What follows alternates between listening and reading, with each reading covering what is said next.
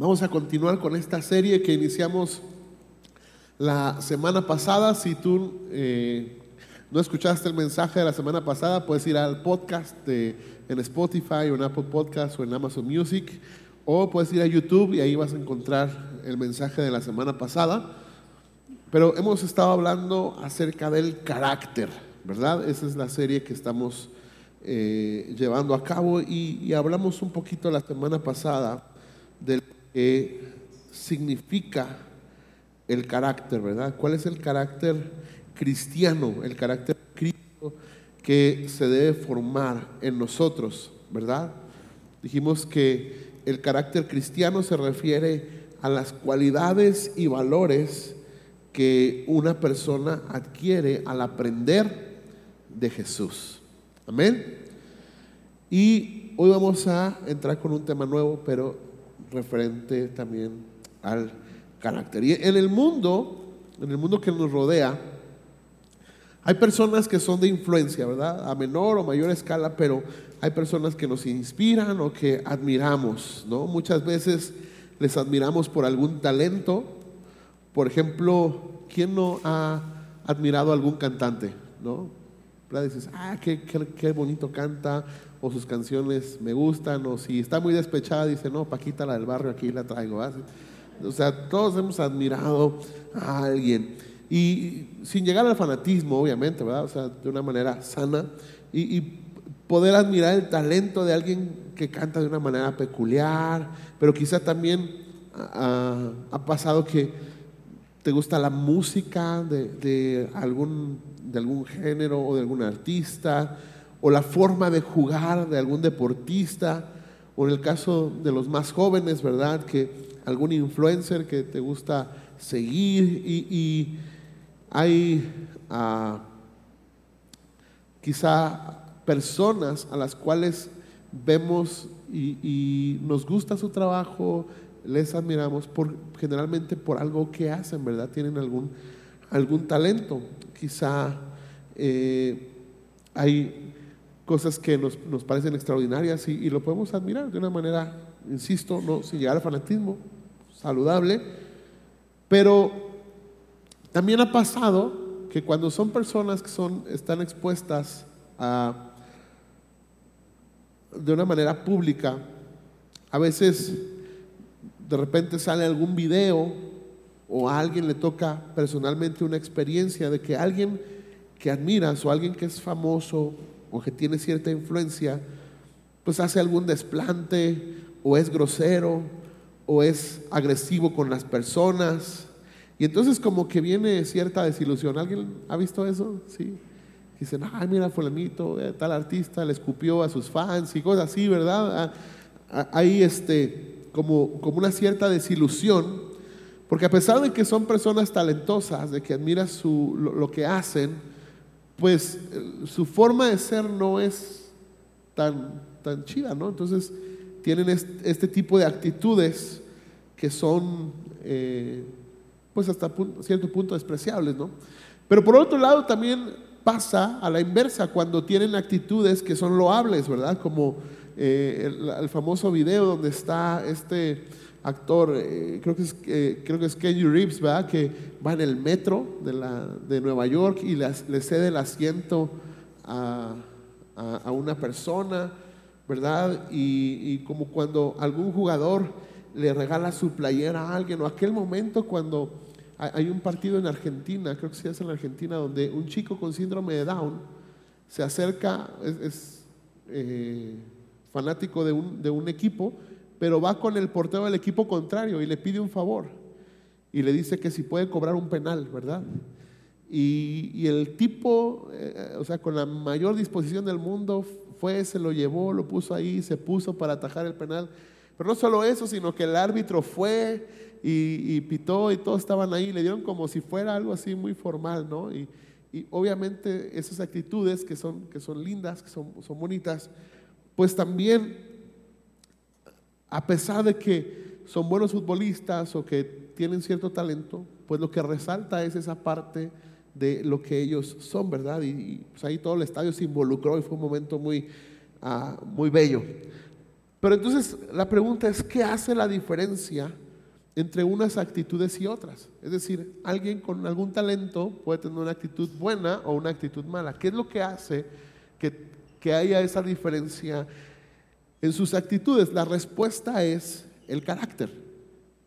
Esa es la respuesta, es el carácter. Hemos visto desde la semana pasada que lamentablemente en nuestra cultura estamos empezando a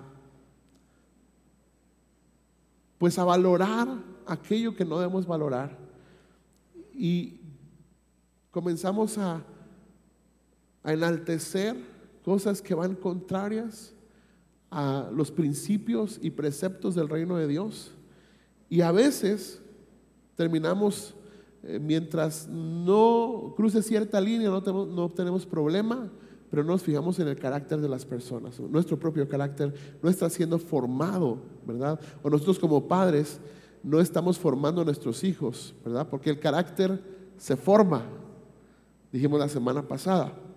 Entonces, si la diferencia entre estas personas que tienen algún talento es el carácter, entonces creo que eh, queda como anillo al dedo el título del mensaje de hoy. El título del mensaje de hoy es talento versus carácter. Ya conmigo, talento versus carácter. Y quizá tú digas, bueno, pues yo no soy músico ni deportista y el único talento que tengo es hacerse la de tos a mi esposo o el único talento que tengo es ser seleccionador de buenos chismes, o el mayor talento que tengo es ser stalker y atar cabos en conversaciones ajenas en redes sociales. Hay gente que tiene talento a que dice, no, y mira, aquí le respondió, y seguro lo dijo por esto, y ahí están, ¿verdad? Atando cabos en las redes sociales. O tienes el talento de moda de ser NPC, ¿verdad? ¿Alguien sabe qué es eso? No, si no sabes qué es eso, es la cosa más ridícula del mundo, te puedes reír, pero también te puede dar mucha tristeza, ¿ok? Básicamente son, son chicos que imitan actitudes de personajes de videojuego que no son jugadores, los que vas ahí y, que están haciendo nada, los imitan, ¿verdad? Entonces están haciendo más todo el rato. Hay unos que parece que les dan epilepsia, ¿eh? que están así todo el rato, pero, pero están así y luego les dan un corazoncito y,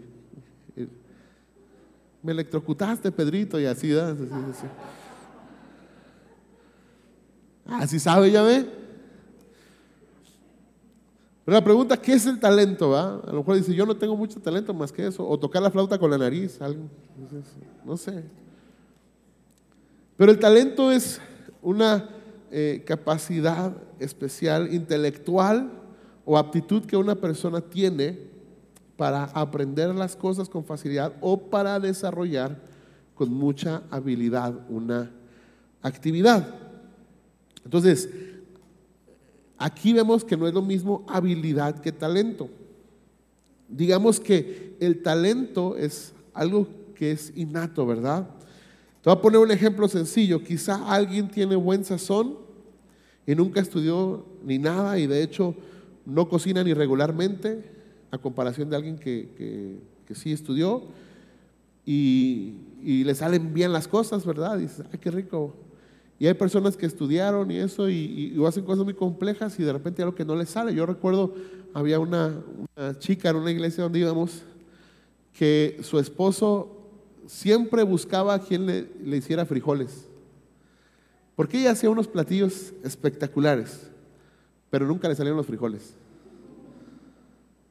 ¿No? no tenía talentos para los frijoles. Pero bueno, en la vida cristiana tenemos la idea de que las cosas que son disciplinas son talentos. ¿Has escuchado cuando alguien dice, eh, ay, es que ese hermano ora muy bonito? ¿Sí lo has escuchado? O vas a, tu casa cuando te hiciste cristiano y te han escuchado orar y dicen, ay, que, que, que ore fulanito porque, oh, no, es que ahí con los cristianos oran bien bonito. ¿Sí? ¿Sí te ha tocado? Y hay personas que las pones a orar en público y lo hacen con elocuencia, lo hacen muy bien, pero no necesariamente significa que tengan una vida de oración. Entonces creemos que actitudes que tenemos dentro del entorno cristianos nos son dadas por el simple hecho de hacernos cristianos. Y hay gente, por ejemplo, que puede venir, aquí obviamente no pasa, pero gente que podría venir y cantar y danzar y alabar a Dios y hasta remolinear o lo que quieras, ¿verdad? Y, no necesariamente significa que tenga una vida de alabanza.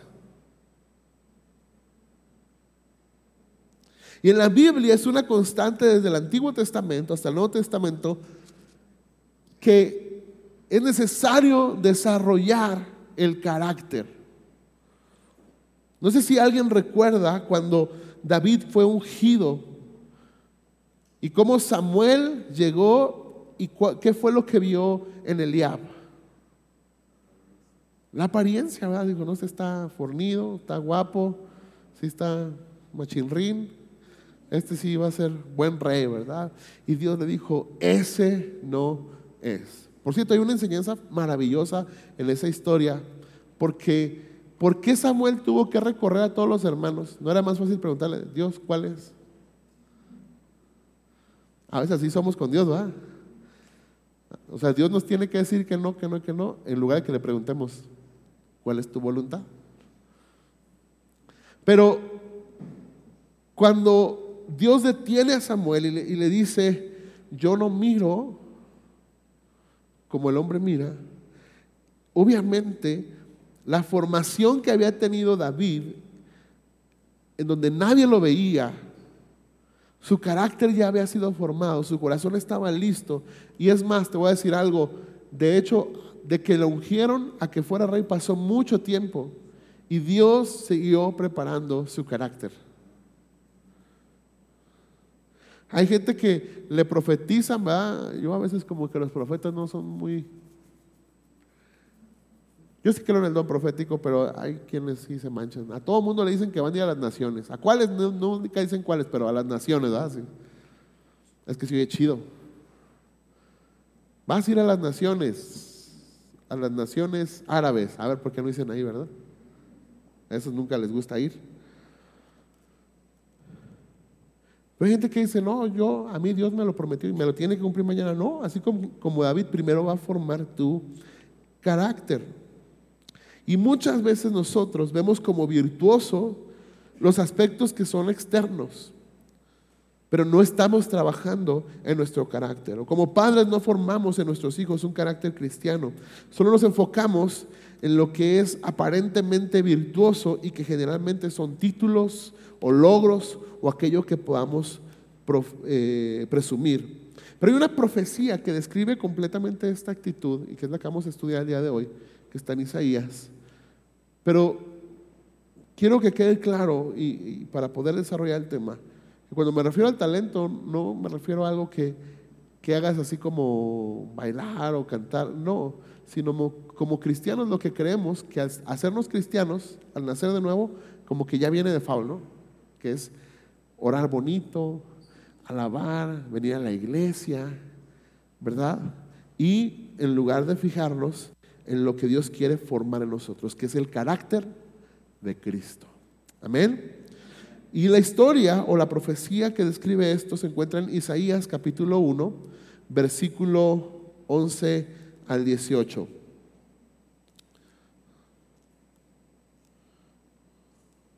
Vamos a leerlo. Isaías capítulo 1, versos 11 al 18. Dice la escritura en la nueva traducción viviente, dice, ¿qué les hace pensar que yo deseo sus sacrificios? Dice el Señor. Estoy harto de sus ofrendas quemadas de carneros y de la grasa del ganado engordado. No me agrada la sangre de los toros, ni de los corderos, ni de las cabras. Cuando vienen a adorarme, ¿quién les pidió que desfilaran por mis atrios con toda esa ceremonia. Dejen de traerme sus regalos sin sentido.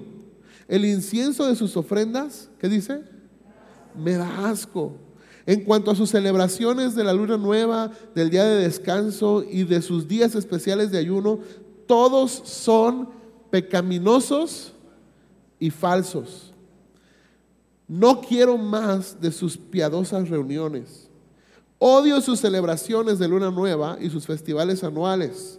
Son una carga para mí. No los soporto. Cuando levanten las manos para orar, no miraré. Aunque hagan muchas oraciones, no escucharé porque tienen las manos cubiertas con la sangre de víctimas inocentes. Y hasta aquí en esta parte está, feo lo que Dios está diciendo, ¿no? Creo que es uno de los pasajes más, más gachos, ¿no?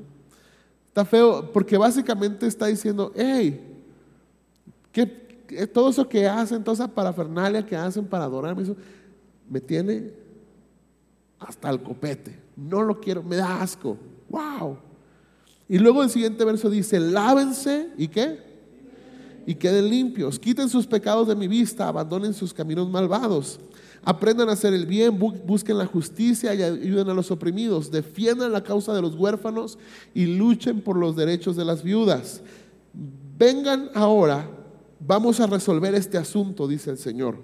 Aunque sus pecados sean como la escarlata, yo los haré tan blancos como la nieve. Aunque sean rojos como el carmesí, yo los haré tan blancos como la lana. ¡Wow! Lo que me hace preguntarme esta lectura es, ¿cuál es tu objetivo? ¿Cuál es nuestro objetivo cuando nos acercamos a Dios? La pregunta es, ¿las fiestas eran malas en sí? No. Ahora, si lo trasladas, ¿no será que hoy consideramos a un cristiano talentoso como aquel que sabe cómo comportarse en la iglesia, pero no el que sabe ser cristiano?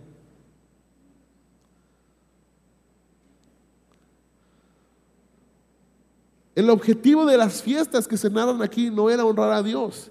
Así como hoy en día podríamos caer en esa misma actitud y cosas tan sencillas como cuando la gente se apropia de lo que le pertenece a Dios. No, cuando decimos mi llamado, mi ministerio, lo que Dios va a hacer conmigo y todo se trata de nosotros, cuando en realidad todo se trata de Cristo.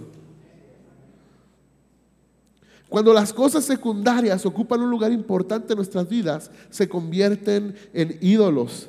Así que no solo pensemos en cuestiones pecaminosas y escandalosas, simplemente cuando somos egoístas, cuando pensamos que se trata de nosotros, cuando no estamos siendo formados con el carácter de Cristo, sino como una eh, sino como que tenemos solo la versión hippie de Jesús, ¿verdad? Como si Jesús es bien buena onda. Cuando la gente dice, no, es que yo no creo que Jesús fuera así. Y a veces solo, solo se imaginan el Jesús de las películas. Pero de la película que le conviene, ¿va? Porque no se imaginan la de blanco y negro, la que va así. Yo tengo un manjar que vosotros no conocéis. Ese no se lo imaginan. Pero si imaginamos un Jesús bien chido, bueno, no. La Biblia dice incluso una profecía que se cumplió en él cuando expulsó a los mercaderes del templo y Jesús estaba enojado. Y dice, se cumplió la profecía que decía, el celo por tu casa me consume, ¿verdad?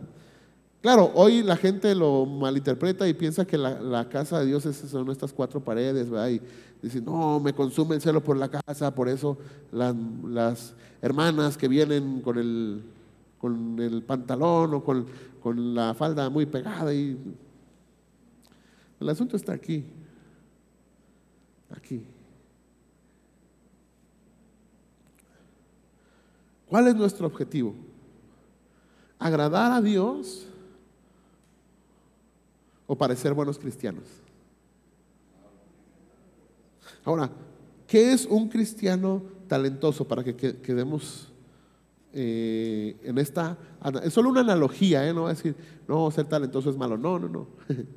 Es solo una analogía, es un ejemplo nada más. Vamos a definirlo para efectos ilustrativos solamente, que es aquel que sabe comportarse como cristiano.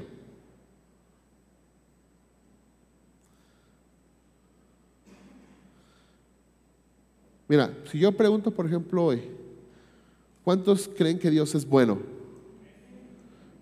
¿Por qué no dijo yo? ¿Por qué dijo amén? Porque sabe comportarse como cristiano. ¿Verdad? Yo pregunté, ¿cuántos creen que Dios es bueno? Dije, pues yo, yo creo que Dios es bueno. ¿Por qué respondimos amén? No estoy diciendo que sea malo, estoy diciendo que nos acostumbramos a responder de cierta manera que la gente sepa que somos, estamos en la iglesia. Si estás en la escuela y dicen, ¿cuántos quieren lonche? nadie va a decir amén, va a decir yo, ¿verdad? Bueno, a veces sí, cuando estás mucho tiempo en la iglesia y vas a la escuela y dice el maestro algo y dices, amén, ¿verdad? pero esa es otra historia. Sin embargo, me refiero a aquellas personas que sabemos cómo comportarnos en la iglesia. Sabemos decir hermano, aunque no sepamos el nombre de la persona, pero sabemos decir hermano. Sabemos los títulos, ¿verdad? Le ponemos nombres cristianos a las cosas. ¿Verdad? Aquí se llama altar. Altar de adoración, dicen allá. Pero, ¿qué es un altar? Usted un asador unas piedras ahí en forma de asador para poner la leña. Yo aquí no veo. Si me invitan a una carne asada, pues parece, eso parezca más un altar, pero aquí yo no veo nada de eso. Pero nos gusta ponerle nombres cristianos a las cosas, ¿verdad? Mira, por ejemplo, cuando alguien canta bonito, perdón que lo diga, ¿eh? pero a lo mejor alguien canta bonito Supongamos que alguien de los chicos, no sé, hoy Cato Román y, Andrea y Monse y Cristian y se escucha bonito y, nos estremece y decimos, aleluya. Y dicen, qué unción, ¿va? ¿Qué significa eso? Ni saben qué significa, pero decimos, qué unción, ¿va? Porque sabemos cómo comportarnos en la iglesia. Queda claro lo que quiero decir, ¿verdad? Ahora, nuestro objetivo no es ser cristianos talentos, nuestro objetivo es tener el carácter de Cristo. Es decir, desarrollar los valores del reino de Dios y que el Espíritu Santo va formando en nosotros para que seamos más como Jesús. Porque yo puedo venir y decir, mira, yo puedo venir a la iglesia y hablar en lenguas espirituales pero al salir de aquí me salen unas lenguas. ¿Verdad? O yo puedo decir, yo aquí en la iglesia me, parezco el hombre más ungido del mundo, pero en la casa me gusta imponer manos. ¿verdad? O sea, no tiene que ver una cosa con la otra. Lo que estamos llamados a desarrollar es nuestro carácter. Ahora, Dios no mira el talento. Dios no mira el talento. Insisto, en la, historia de Samuel eligiendo al nuevo rey, Samuel se fijó en las virtudes de Eliab en sus talentos. Él aparentemente era el indicado o tenía las cualidades, ¿no? Eso pasa, por ejemplo, nos pasa cuando, cuando estamos en el liderazgo cristiano. Hay veces que personas tienen las cualidades, pero no tienen el carácter.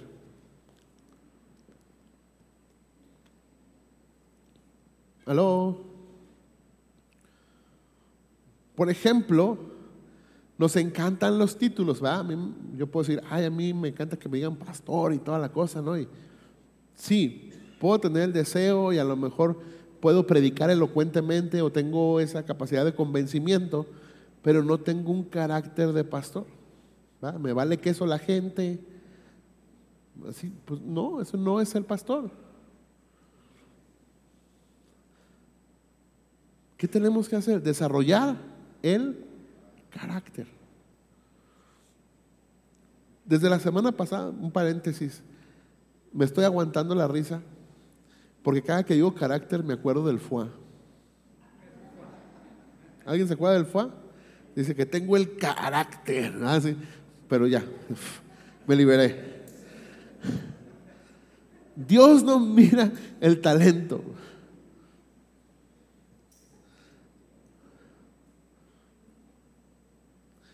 Ahora, fíjate bien, se puede, ya entrando en esta historia que leímos, lo que nos enseña es que número uno, se pueden hacer cosas buenas siendo malo.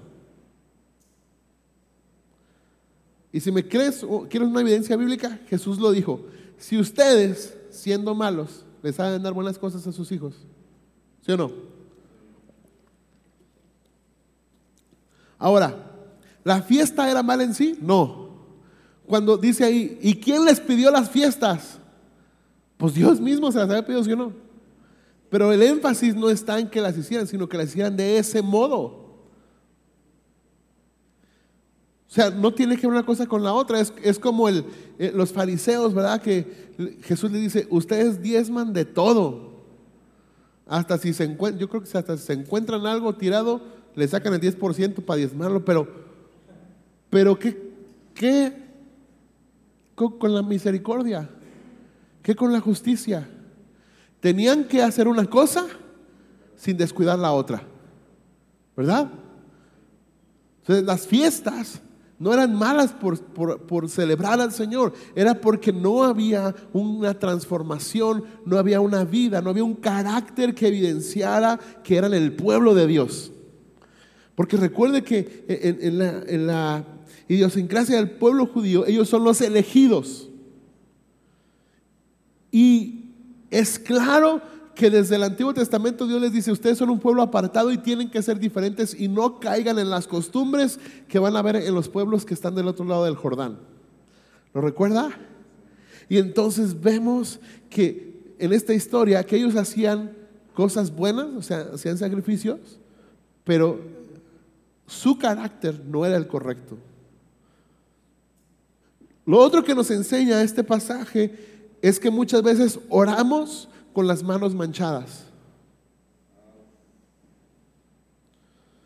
Y no estoy hablando, no estoy hablando de que alguien sea perfecto para orar, no, porque de hecho parte de la oración tiene que ver con la necesidad de acercarnos a Dios en arrepentimiento. Por supuesto que alguien va a orar, eh, a lo mejor si fallaste o algo, pues pides perdón a Dios en oración. No se refiere a eso.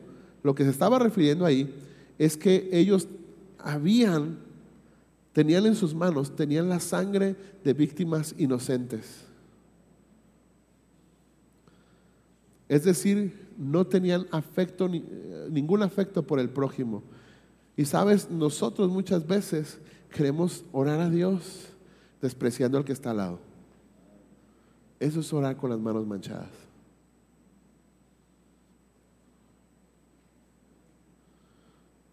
Me encanta Pablo cuando dice, mira, no te creas más de lo que, de lo que eres. Hay que tener una visión más o menos equilibrada de ti. Dice, pero considera al otro mayor que tú. Tener las manos manchadas es cuando no me importa la vida de los demás, ¿no? Yo sé que a veces hay que ser determinantes, claro que sí, pero eso no significa que, por ejemplo, yo me pare aquí y les diga, a ver hermanos, y el que se va a santificar, que venga, y el que no, que se largue, que al cabo ya se vaya al infierno. No, ¿verdad?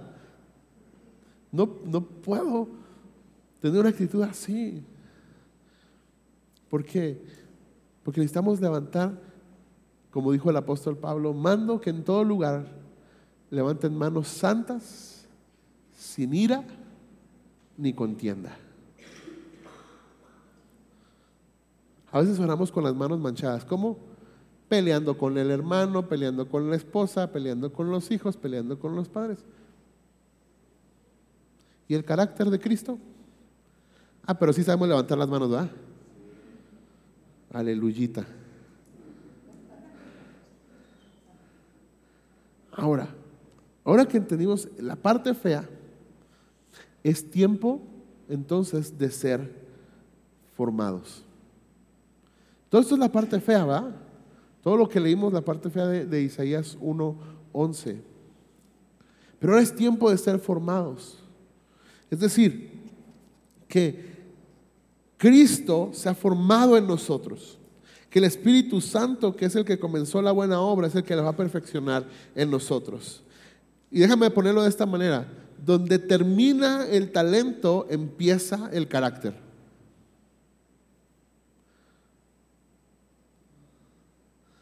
Porque tú puedes venir durante años a la iglesia, pero ya te vas a cansar y te vas a aburrir. Porque tu carácter no está siendo formado. Solo estás buscando el talento, ¿no? Para ser un cristiano talentoso. Yo oro. Una, vez yo me acuerdo claramente, eh, estaba yo eh, de las primeras veces que predicaba, y yo dije, yo nunca he conocido a alguien que tenga, o sea, en persona, no que no existan, sino que así que sea mi amigo y que le diga, ¿qué onda, carnal? A ver, interprétame esto, ¿no? Y así. Digo, nunca he conocido a nadie así que tenga el don de interpretación de lenguas. Digo, estaría bien chido. Yo dije, no, pues sí está padre, ¿no? Y que alguien hable y que diga, lava la sábana, lava la sábana, y que necesitas. Eso significa que, que tienes que ponerte a trabajar. Algo así, no sé, ¿no? Dice, usa kamai. Significa que necesitas ser lavado, algo así. No sé, algo así, algo así me imaginaba. Y llegó alguien súper así espiritual, no espiritualoide, me dijo, dice el Señor que Él te lo va a dar si se lo pides. Dije, carnal, si se lo he pedido cuántas veces, porque nos gusta aparentar, ¿verdad? Nos gusta así como que no. Y yo no entiendo por qué la gente cambia la voz cuando va a profetizar. Yo tengo un conflicto, una vez estaba platicando antes de que mi, de que mi, pastor falleciera. Estábamos platicando, me, tocó ir a, este, tuve la bendición de, visitarlo, estuve una semana completa con él allá en, California. Y me dijo, ah, pues si quieres te, te mando a predicar. No, no quiero que me mande a predicar en ningún lado. Vine a, a pasar tiempo con usted y fue un regalo de Dios inmenso esa semana. Y platicamos esto y, a veces yo era medio, me, confieso, como tenía mucha confianza, a veces le decía comentarios muy irreverentes, ¿verdad? Y yo siempre le decía que a mí me causa conflicto porque la gente tiene que llorar cuando profetiza. Pero con este pretexto, o sea, no, no estoy diciendo que Dios no pueda tocar el corazón de alguien y lo conmueva, no, no, no, sino que con el pretexto de decir, es que no lo puedo controlar. Si hay en la Biblia claramente dice que el, espíritu del profeta está sujeto al profeta. La profecía está sujeta al profeta. ¿No? No, es que tengo esta palabra y no la puedo parar y se la tengo que dar. Y están como si nada y de repente dicen, y los míos ser el Señor. ¿Por qué tienen que hacer eso? Peor cosa, tienen que hablar en castellano. ¿Verdad que sí? por cuanto no os habéis arrepentido. ¿Por qué? ¿Por qué? Así como usted le está dando risa, mi pastor también le dio risa. Pero mi punto es que cuando se acaba eso y te sales de aquí, ahí empieza el carácter. Ahí tenemos que empezar a mostrar el carácter de Cristo. Porque ¿qué? ¿Qué tiene que ir? Pues y cuando salga de aquí le digo a mi esposa, órale, pues, ¿Dónde está el carácter de Cristo formado en nosotros? En pocas palabras, te lo voy a decir como con el título de un mensaje que di hace algunos años. No parezcas cristiano, sé como Cristo. La gente se afana por parecer cristiano más que por parecerse a Cristo.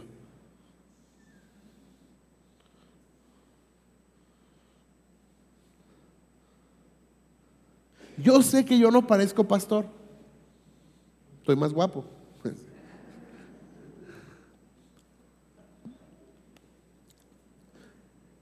Cuando, cuando mi pastor me mandó a, a abrir la obra, él me dijo algo.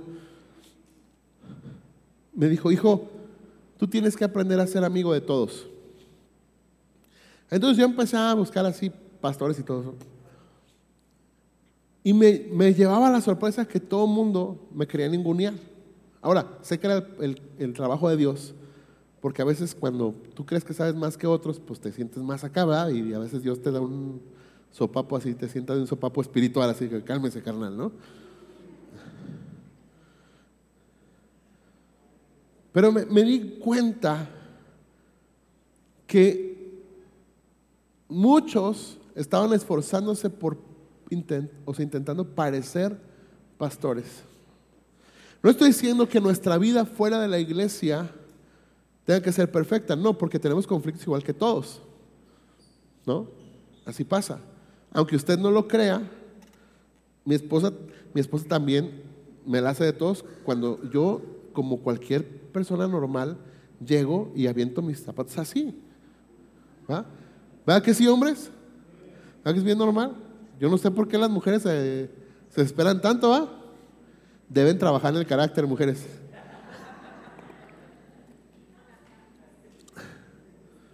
No tenemos los mismos conflictos que todo mundo. Pero no, no puedo dejar de engañarme porque yo soy el pastor, el ungido de Jehová. Aleluya. Más conozco gente que hasta agarra acento de otros países.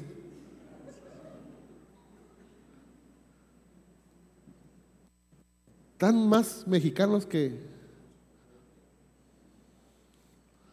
la tuna y el nopal juntos. Y cuando los no hermano, el Señor me está diciendo que, ah, cálmese. Porque nos encanta parece, pero cuando eso se acabe, cuando sales de la iglesia y tengas que mostrar el carácter de Cristo, ahí está la bronca. Entonces no busquemos parecer cristianos busquemos parecernos a Cristo, que es justamente la esencia de este pasaje que acabamos de leer. Sí, puede haber fiestas y puede haber cosas, pero de personas que no reflejan el carácter del pueblo de Dios. Ahora, ¿qué esperaba Dios en esta historia? Si se acuerda, ¿va? Que sus fiestas, me dan asco, estoy harto. Luego cantan y no me gusta. Pero luego les dice unas palabras que son impactantes. Dice, levántense, perdón, lávense y queden limpios y quiten sus pecados de mi vista y abandonen sus malos caminos. ¿Qué esperaba Dios en esto? Lo primero que esperaba Dios era arrepentimiento.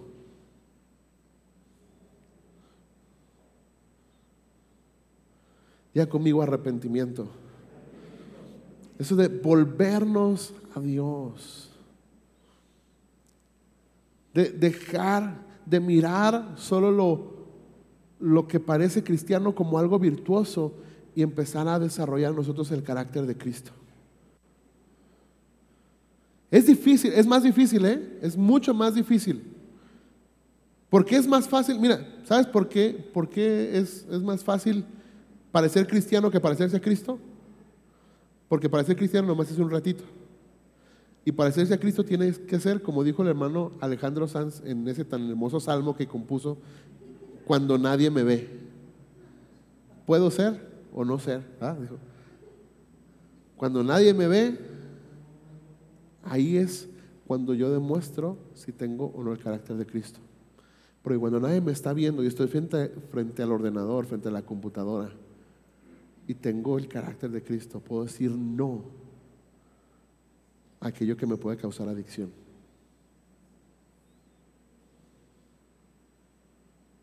O puedo estar atado a esas cosas y venir a la iglesia, aleluya, hermanito, Dios me lo bendiga, tan chulo, precioso, ungido del Señor.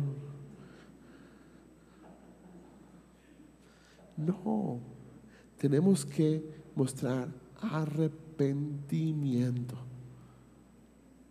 Mis amados, si tú estás en esa condición de que estás trabajando en tu carácter, bien hecho. Si te falta mucho, no importa, porque no es tu problema. Hay una promesa que dice que el que comenzó la buena obra la va a perfeccionar. Pero quiero animarte a que reflexionemos y digamos, ¿estoy intentando ser cristiano o estoy intentando ser como Cristo? Si solo tengo el talento de parecer cristiano, mire, no lo quería decir así, pero lo voy a tener que decir. Le puse talento porque tenemos el talento de la actuación.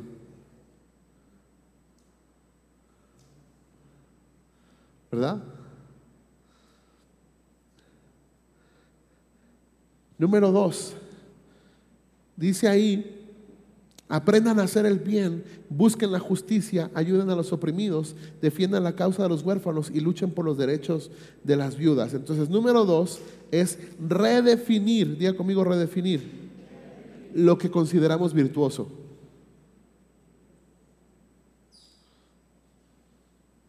Porque para el pueblo de Israel lo virtuoso era hacer fiesta, ¿va? Vamos a hacer fiesta, vamos a hacer sacrificios, eh, Y Dios dice, no, no, a mí sus fiestas me valen queso, yo lo quiero es que se comporten como pueblo mío.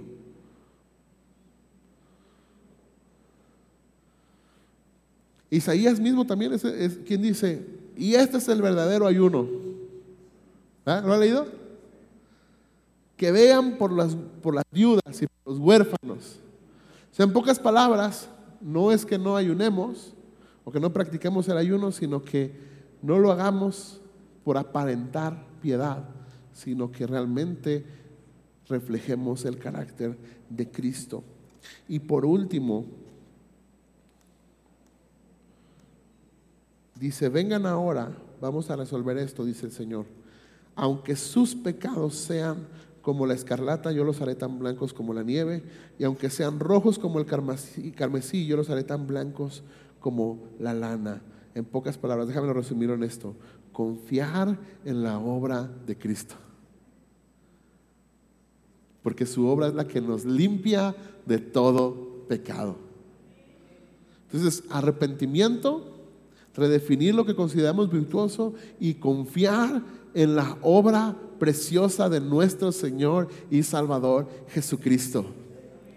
Confiar en lo que Él hizo.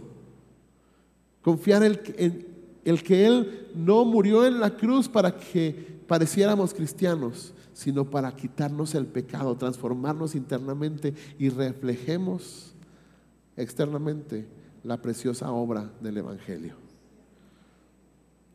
Así que confía en la obra de Cristo de que si nuestros errores, nuestros pecados, nuestras iniquidades son tan rojas como la grana, solo Dios puede quitarlo y hacernos tan blancos como la nieve. Entonces, no se trata de lo que hacemos. Ya conmigo, no se trata de lo que hacemos. El carácter no se trata de lo que hacemos. El carácter se trata de quienes somos.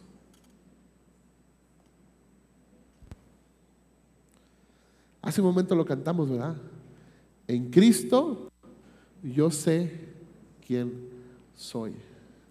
Así que, para terminar, vamos a leer un pasaje que me parece precioso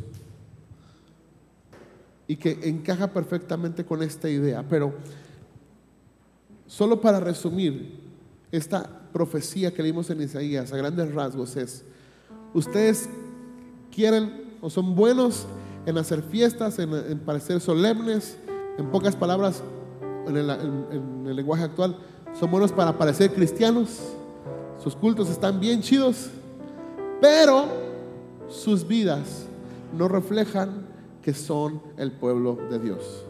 Eso es básicamente lo que les decía, ¿va? Pero yo no sé si usted ve aquí la hermosa misericordia de Dios. Si yo estuviera en ese lugar, diría, y por ende, los voy a destruir y no va a quedar rastro de ustedes, mejor me hago otro pueblo. ¿Sí o no? Usted también no se haga. Pero yo veo la misericordia de Dios que les dice, sí, sus pecados son horribles, pero vengan, vengan a mí. Y si sus pecados son rojos, yo los voy a limpiar.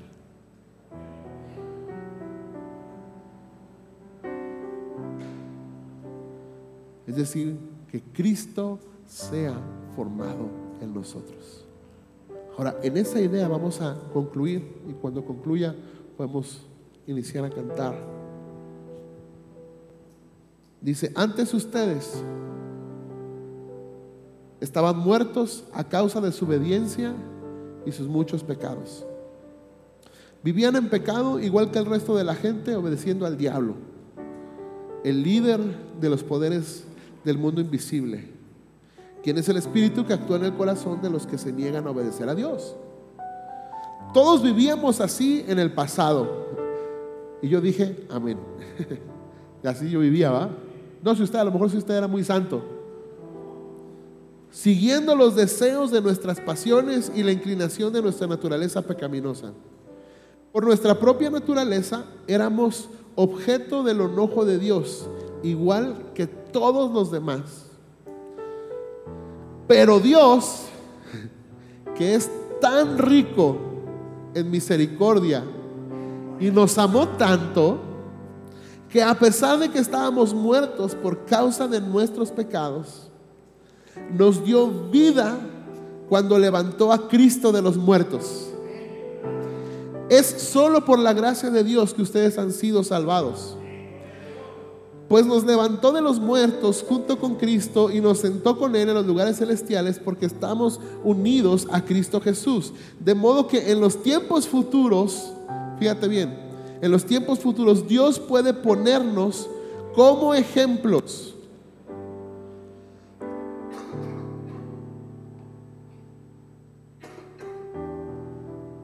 Dios puede ponernos como ejemplos de la increíble riqueza de la gracia y la bondad que nos tuvo. Como se ve en todo lo que ha hecho por nosotros que estamos unidos a Cristo Jesús.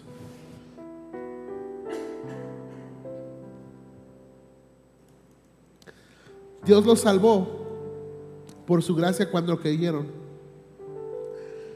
Y usted no tiene ningún mérito en eso. Es un regalo de Dios. La salvación no es un premio por las cosas buenas que hayamos hecho. Así que ninguno de nosotros puede jactarse de ser salvo. Culmino con este verso. No se trata de lo que hacemos, se trata de quiénes somos.